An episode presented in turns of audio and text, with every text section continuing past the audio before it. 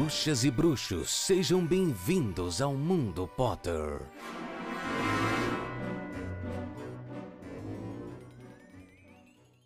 Sejam todos muito bem-vindos a mais uma edição do Mundo Potter. Eu sou Itamar Santos e quinzenalmente a gente tem um encontro para falar sobre Harry Potter.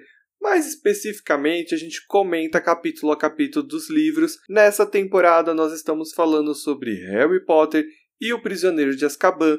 Esse é o nosso episódio de número 57, capítulo de número 20, O Beijo do Dementador. Mas eu não faço isso sozinho, com vocês, o meu amigo Paulo Rodrigues.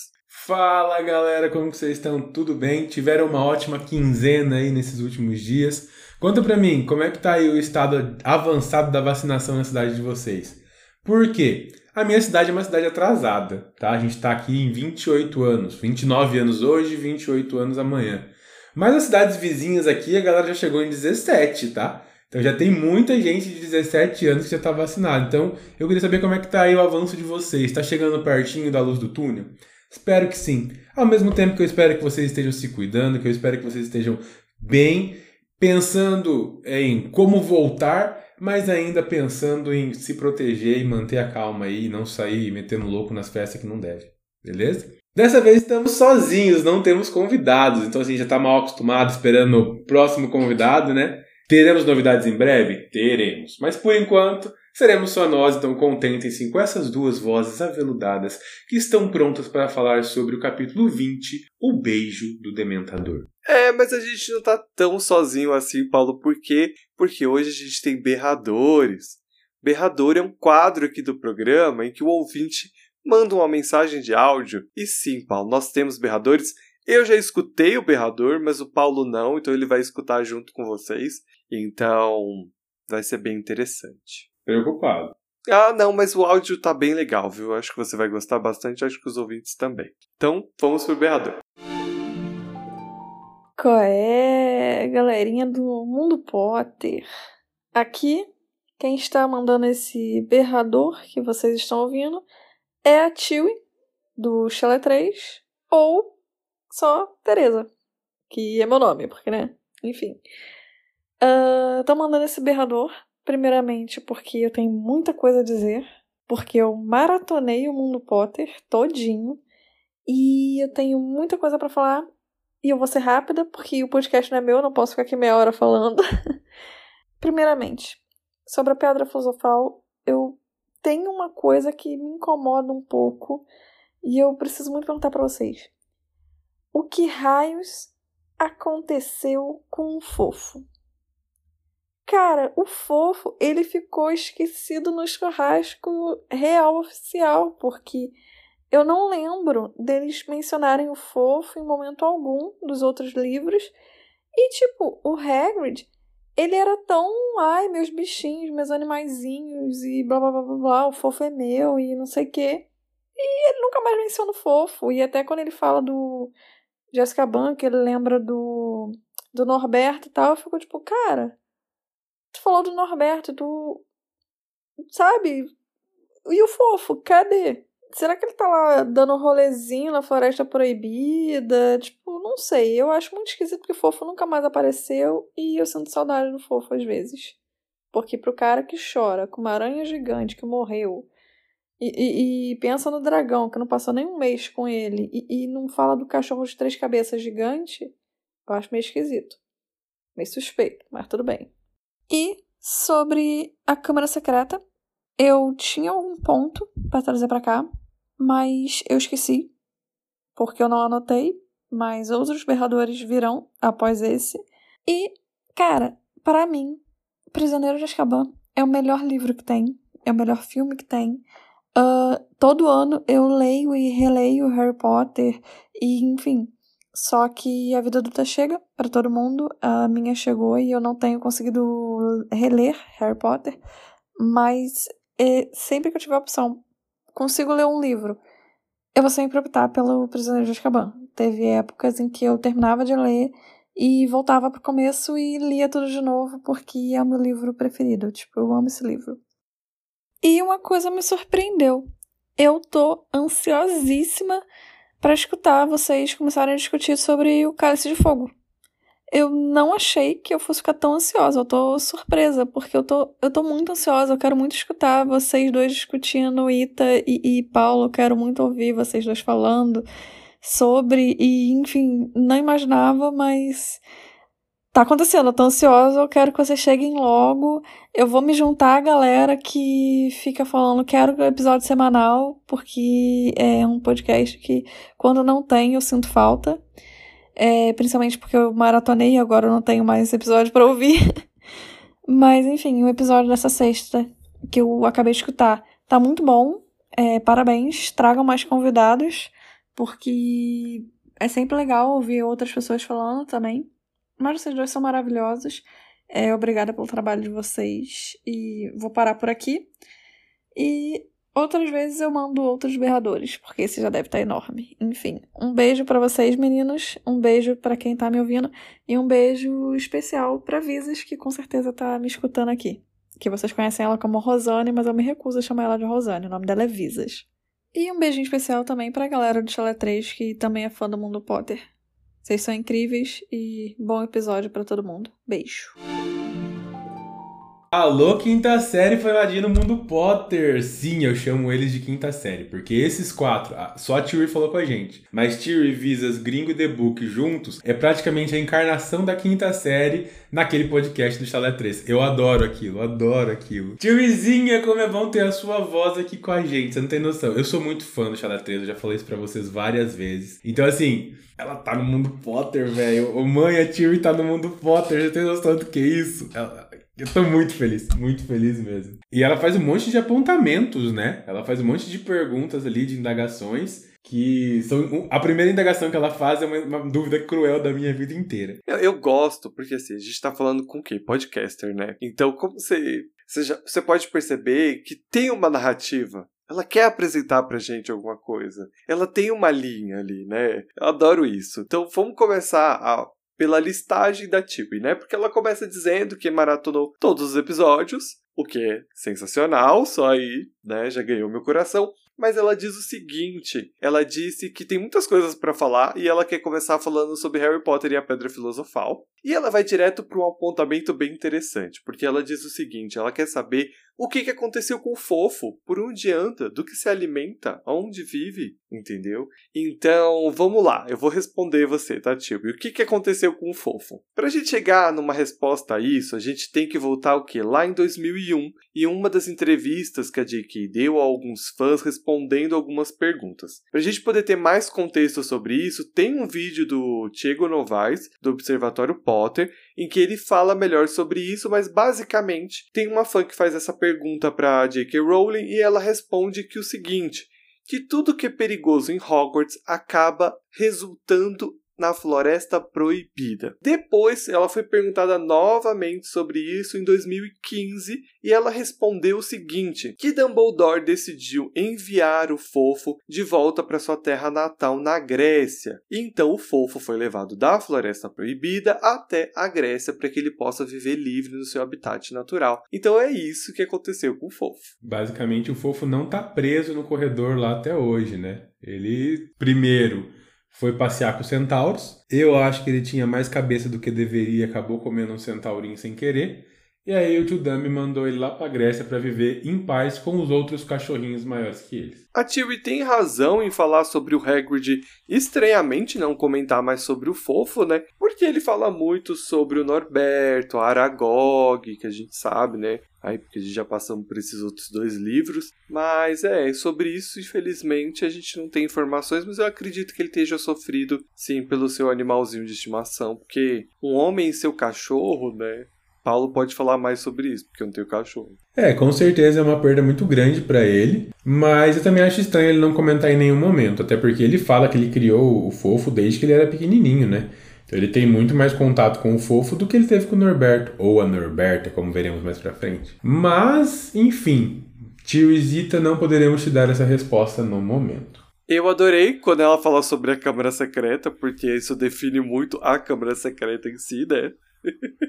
Ninguém lembra que a Câmara Secreta existe.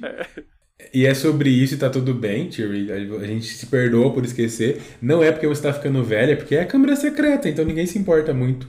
E depois a gente chega em O Prisioneiro de Azkaban, que ela define como o melhor filme e livro dela, né? Que, é, que ela gosta e de muitos fãs também.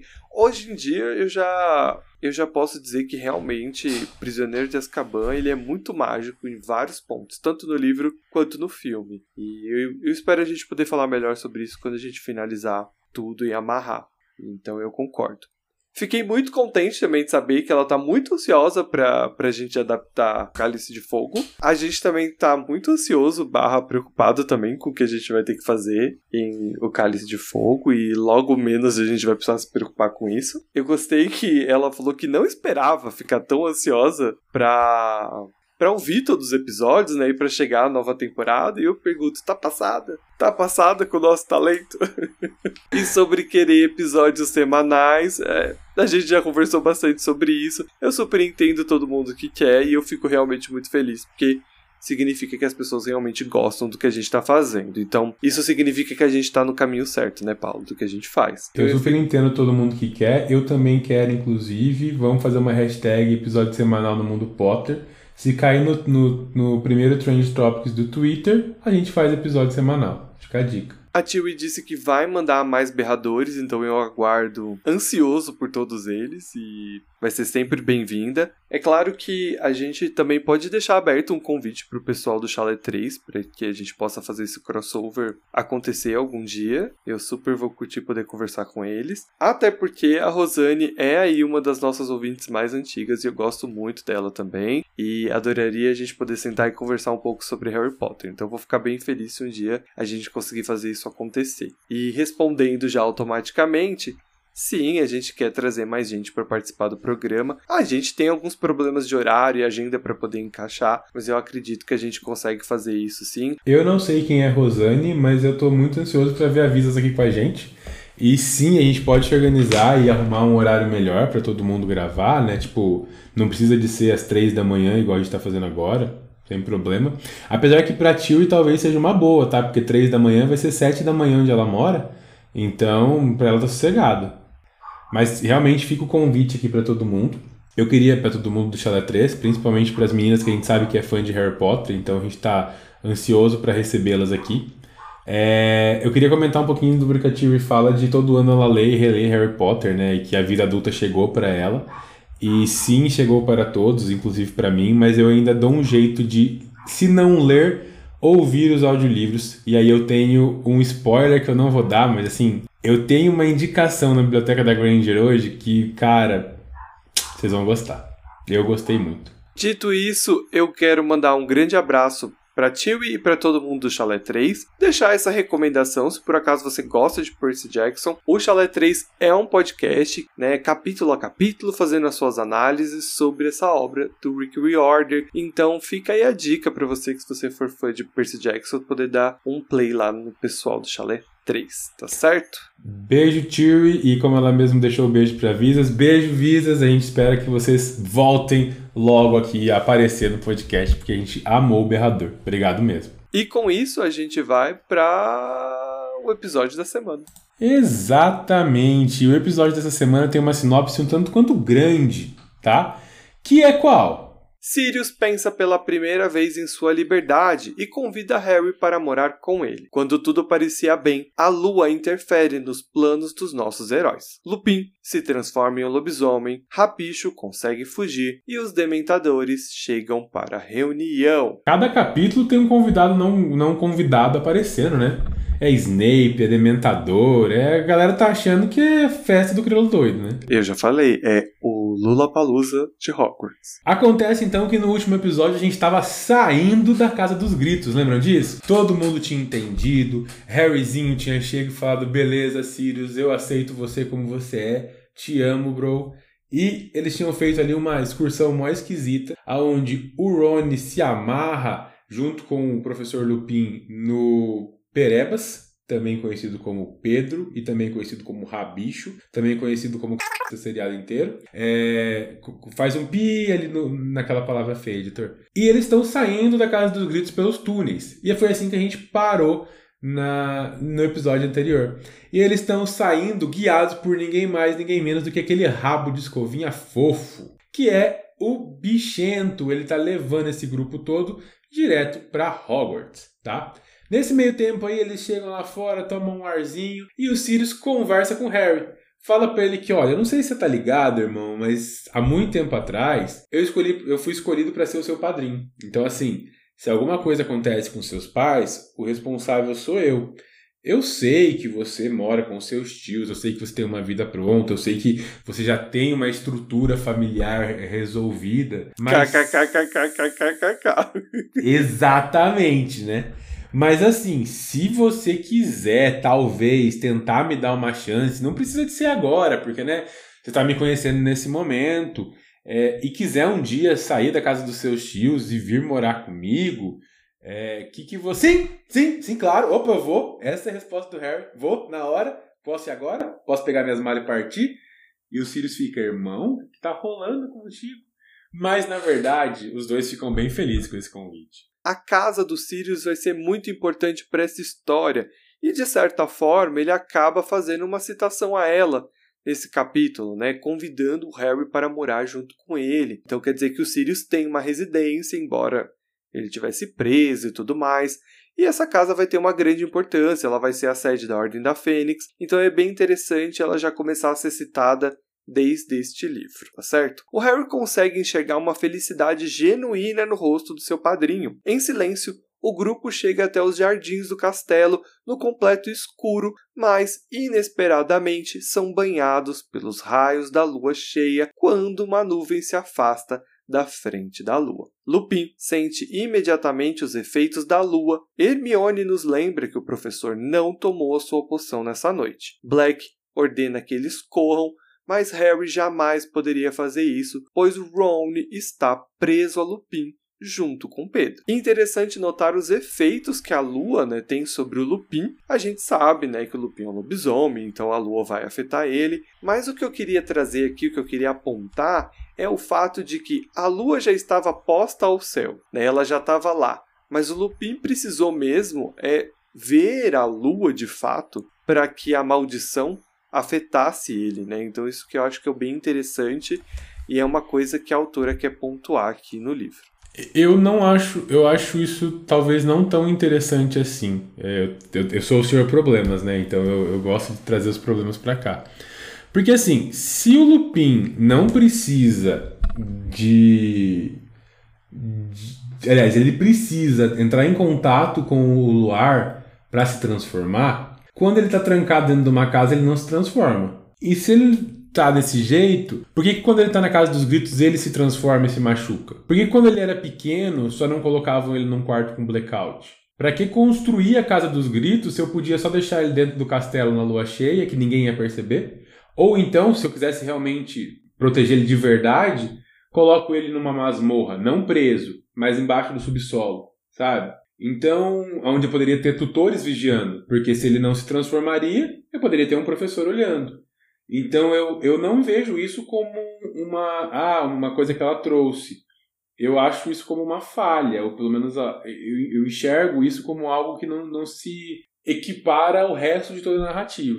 Eu acho interessante que a Lua, de certa forma, está afetando o Lupin. O que, que, que eu quero dizer com isso? Ah, quando ela está escrevendo que ao banhar-se com a lua, né, quando um raio atinge, quando ele vê a lua, ela está trazendo mais profundidade para o que a gente está lendo, né? Se isso tem furos na narrativa dela, aí é outra questão. Então, quando eu digo que é interessante que a gente vê a forma como o Lupin está sendo afetado, ponto para a autora. Ela está trazendo mais contexto para gente. Se isso é coerente com a narrativa que ela está escrevendo até agora, aí já é outra história. Eu concordo plenamente com tudo que você disse, porque são questões que ela levantou lá atrás e agora não faz muito sentido, né? Então, por isso que acho que é importante a gente pontuar. Sim, porque fica assim, ah, tá, beleza, legal, a, a, o ponto ali de como ele foi transformado, show. É, o que eu acho que poderia acontecer, e que acho que isso acontece no filme, é uma transição entre o, o pôr do sol e o aparecer da lua, se eu não me engano, sabe? Mas não é exatamente o que ela descreve, né? Ela descreve que esperou a lua banhar ele para atingir. Mas enfim, é, eu, eu, concordo. É porque que... eles já estão de noite, já tá escuro quando eles entram. E aí, quando eles saem, né? tá escuro e aí ela escreve nitidamente que as nuvens saem, né, as nuvens estavam escondendo a lua e quando ela aparece, eles são banhados pelos raios de, de lua e aí ele se transforma em um lobisomem. E essa transformação começa com o Lupin rosnando, a sua cabeça se alonga e assim como o seu corpo. Os ombros se curvam, pelos brotam de seu rosto e de suas mãos, que se transformam em patas. Completamente transformado, o lobisomem consegue se soltar das algemas. Sirius se transforma em um enorme cão e se choca contra o lobisomem, tentando afastá-lo dos nossos heróis. Harry fica completamente petrificado, né? todo mundo em choque, né? Porque quem não ficaria numa, numa cena como essa, né? Ambas as criaturas estão lutando ferozmente. O garoto só sai do transe quando a Hermione grita. Pedro havia se atirado ao chão e pegado a varinha de Lupin. O Pedro não só pegou a varinha do Lupin, como ele atira um feitiço no Rony que já estava machucado. Pônei do caramba, é isso que eu falo desse cara. Então ele pega a varinha, atira um feitiço no Ron, ele fica imóvel no chão. E ele atira um outro feitiço no bichento. Sim, ele joga um feitiço no gatinho, fazendo ele voar pelos ares. Você tem noção de quanto esse cara é otário? Mas enfim, o Harry consegue desarmar o rabicho, tá? Ele usa um Expelliarmus e o rabicho perde a sua varinha. Contudo, o Rabicho não precisa de uma varinha para se transformar em animago. Do mesmo modo que o Sirius não precisa de uma varinha para se transformar em animago. Então, se ele não tem mais a supervisão do Ron, se ele não tem mais a supervisão do Lupin, o Sirius está lutando com o Lupin, meu filho, é ali mesmo que ele vaza, entendeu? Ele se transforma num rato, solta das algemas e some.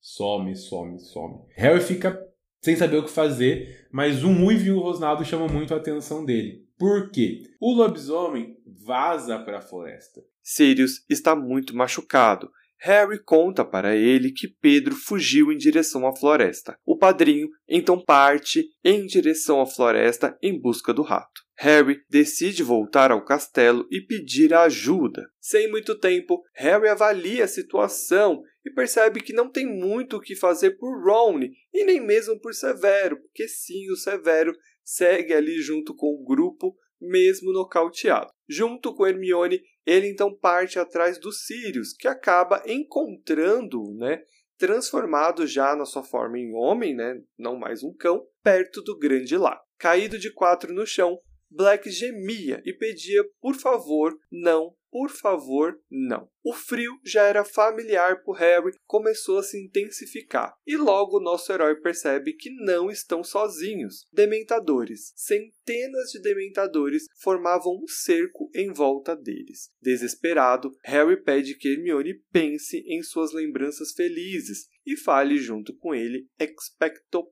patrono. Bom, o problema é que se existe um feitiço que a nossa bruxinha tem dificuldade, é o feitiço do, da proteção, o feitiço do patrono.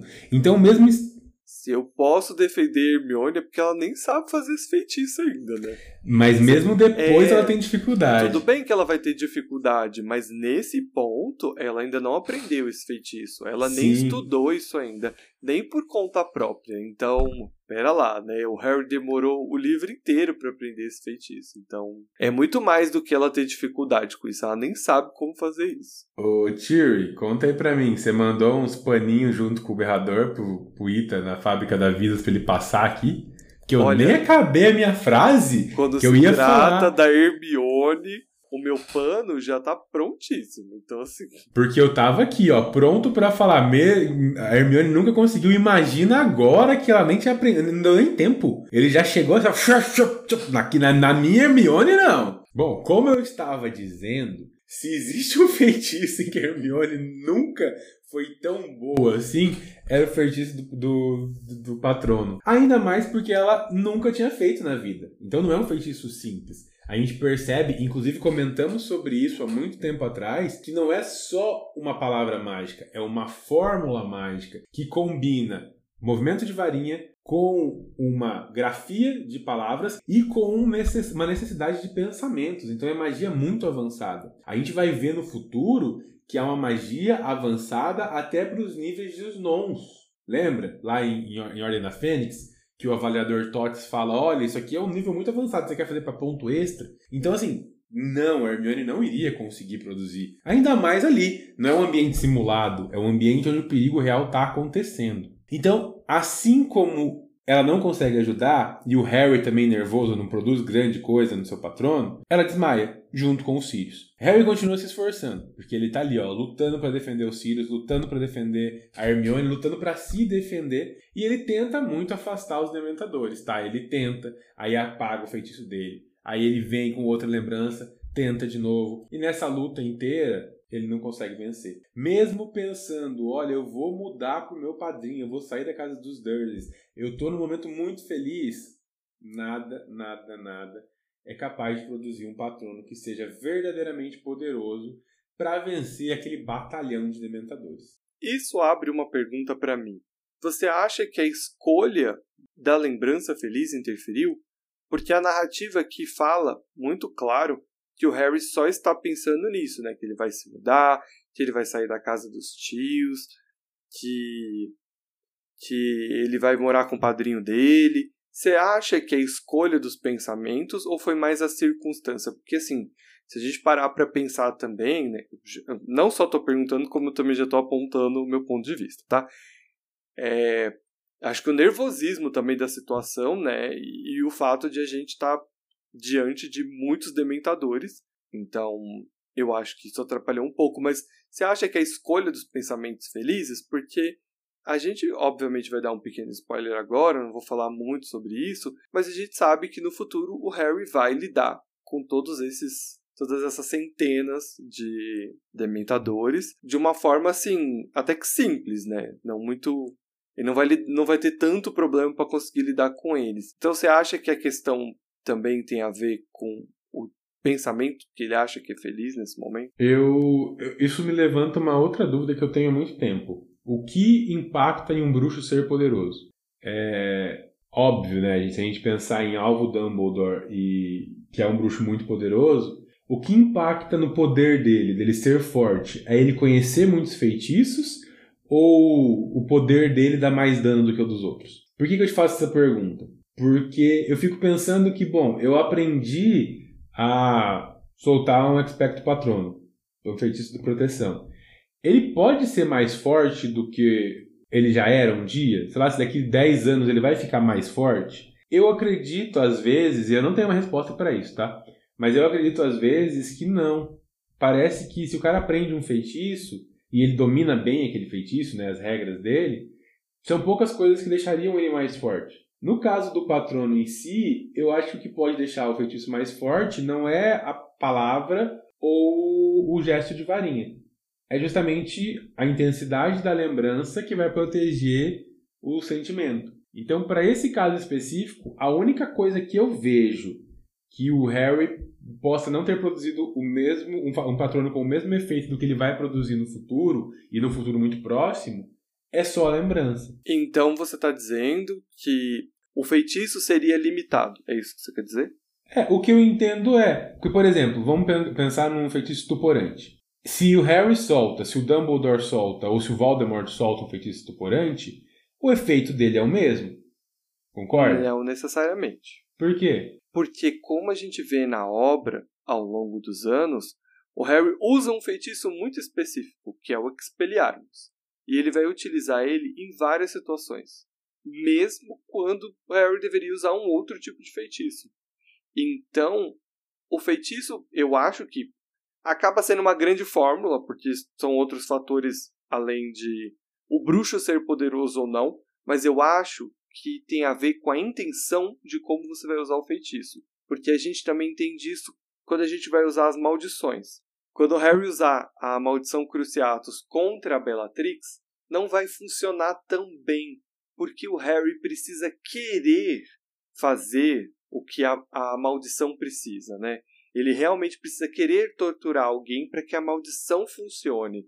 Então eu acho que tem uma outra questão aqui, é, é entender como o feitiço funciona, a capacidade do próprio bruxo, mas eu acho que a intenção do bruxo também é muito importante, né? Isso está muito claro.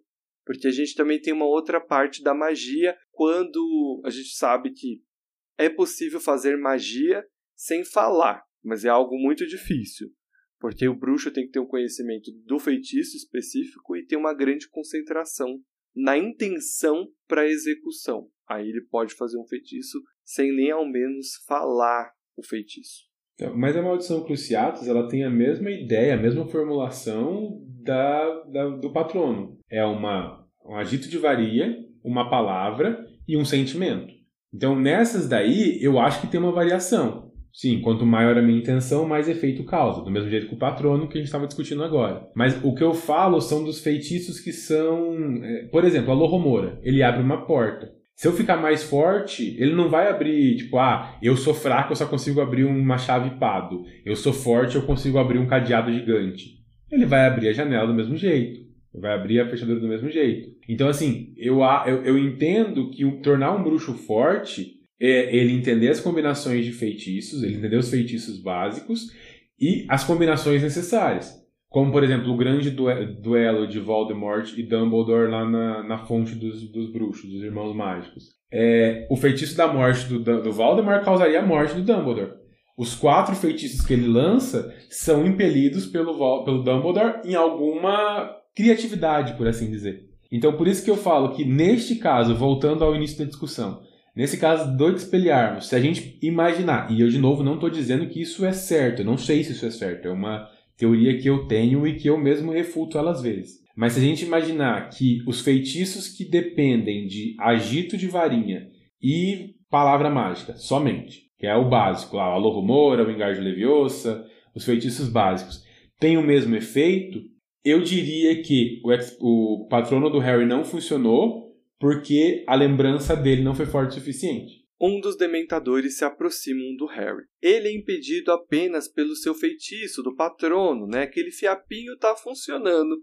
Embora seja pequeno, está cumprindo seu papel. É ele quem mantém o dementador afastado. O Harry consegue ver a mão morta e viscosa deslizar por baixo da capa e, com um gesto da mão, tentar afastar o patrono do Harry. O garoto ainda percebe que está sendo observado por todos os dementadores. Imagina que agonia ficar vendo aquele círculo de, de dementadores em volta de você, olhando, tipo, o que está acontecendo. Deus me livre. Eu fico imaginando que cheiro tem um dementador, porque é um bicho podre. Então ele está usando uma roupa ao mesmo tempo. Então não é. É um monte de gente fedida, podridão, te olhando. Uh. É nojento para mim. É, o Harry vai citar sobre cheiro, mas só no momento específico, né? Ele não fala sobre cheiro antes disso. Uhum. O garoto grita, né, que o Sirius é inocente, mas isso não importa para os dementadores. Esse dementador que está mais próximo, ele remove o seu capuz, aonde deveria ter olhos, né, só tem órbitas vazias. A sua pele é cinza e sarnenta e possui uma boca escancarada que sugava todo o ar à volta com um ruído que anunciava a morte. Um terror tão grande caiu sobre o nosso herói, o impactando-se de se mover, e o seu patrono piscou e desapareceu. Um nevoeiro branco tomou conta de tudo, deixando Harry incapaz de enxergar. O garoto tateia o chão em busca de seu padrinho e encontra sua mão. Segurando ela forte, ele diz que eles não vão levá-lo. Ao mesmo tempo que Harry segura as mãos dos Sirius, Mãos fortes e pegajosas se fecham em volta do seu próprio pescoço, forçando ele a erguer o rosto. Ou seja, Dementador quer dar um beijinho no Harry. Falou: cola aqui, irmão. Deixa eu dar um beijinho nessas suas boquinhas carnudas. Acontece que o hálito do Dementador não era tão bom, não. Ele tinha um hálito podre. E Harry começa a ouvir a voz da sua mãe no fundo. Harry, nosso querido Harry, seria o primeiro a morrer. Distante do meio do, de todo mundo, no meio daquele nevoeiro todo, Harry enxerga uma luz prateada. Essa luz prateada está bem no fundo, bem pequenininha. E ela vai crescendo, vai ficando forte, vai ficando brilhante. O Dementador então larga o Harry no chão. O Harry tá meio tonto, tá meio enjoado, tá desnorteado, mas os efeitos colaterais ali que ele estava sentindo de frio intenso e ouvir a voz da mãe dele sumiram, desapareceram. Ou seja, o Dementador parou de focar nele. Ele não conseguiu tirar o bebê do Harry nesse momento. Harry lutava muito para se manter consciente. A figura prateada ganhava forma aos poucos. Ela galopava em torno dos dementadores, afastando todos eles, de uma forma meio equina. Harry se esforçou muito para tentar enxergar quem conjurou o patrono, e na outro lado da margem do lago, ele pôde ver alguém acenando para ele, alguém que lhe parecia muito familiar. E com isso, encerramos o capítulo dessa quinzena. E com isso, seguimos para o nosso whisky de fogo, aquela parte do programa em que a gente comenta aquele ponto que dá um quentinho no nosso coração. É, eu gostei do capítulo todo, tá?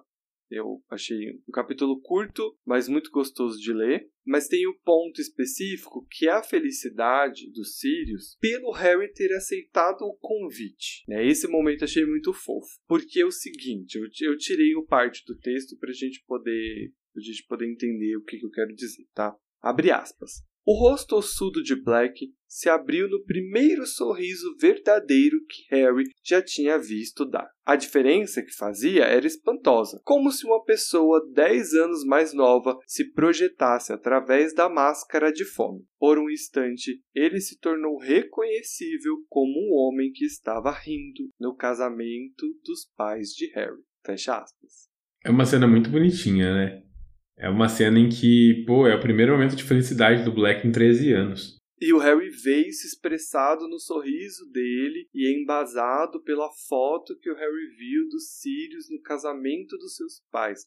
Então eu achei isso muito fofo, a forma como ela relembra isso pra gente. E a gente consegue enxergar o Harry vendo seu padrinho feliz por ele querer algo que o Harry também quer, né? Então eu achei bem legal. E você, Paulo, qual é o seu uísque de fogo?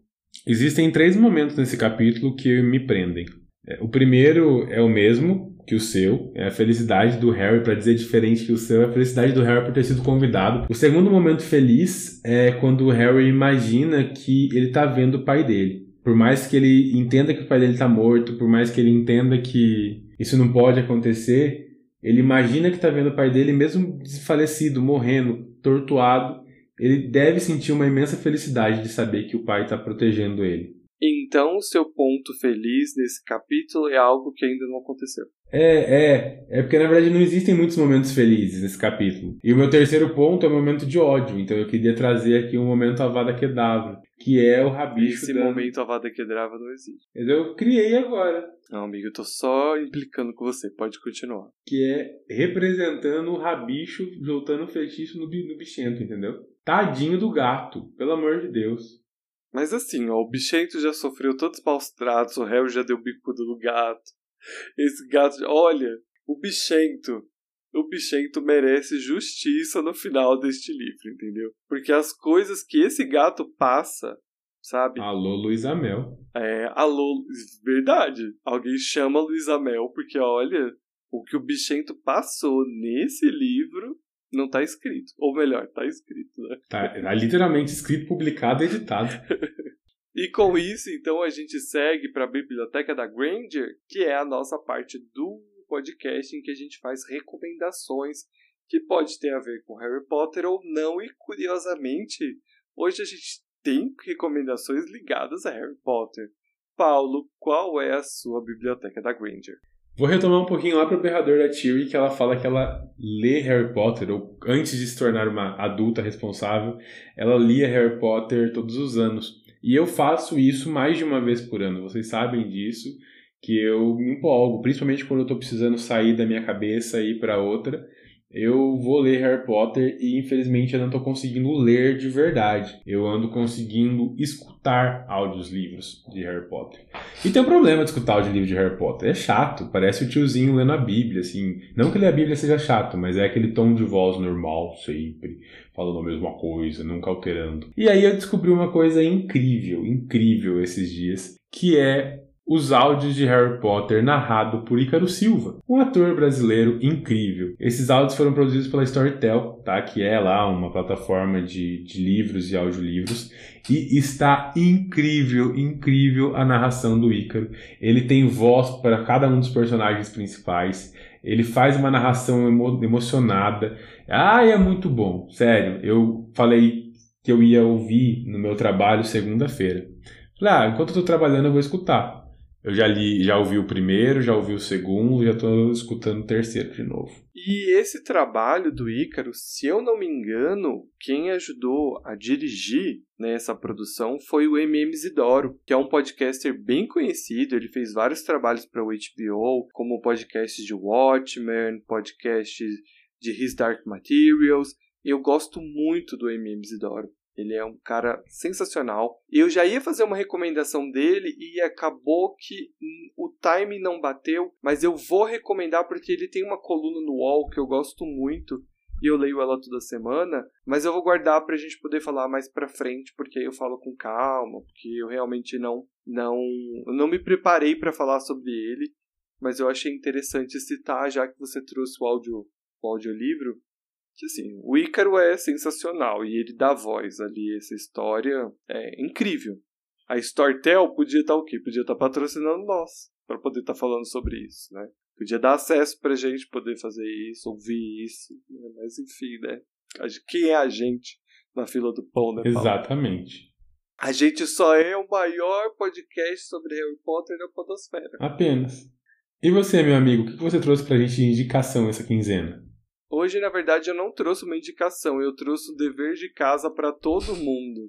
Porque para os próximos, é, tanto para mim quanto para você, Paulo, e quanto para todos os ouvintes. Porque a gente vai entrar na reta final, de fato, desses livros, e a gente vai falar sobre o tempo, finalmente. A gente vai falar sobre a Hermione tá usando o vira-tempo.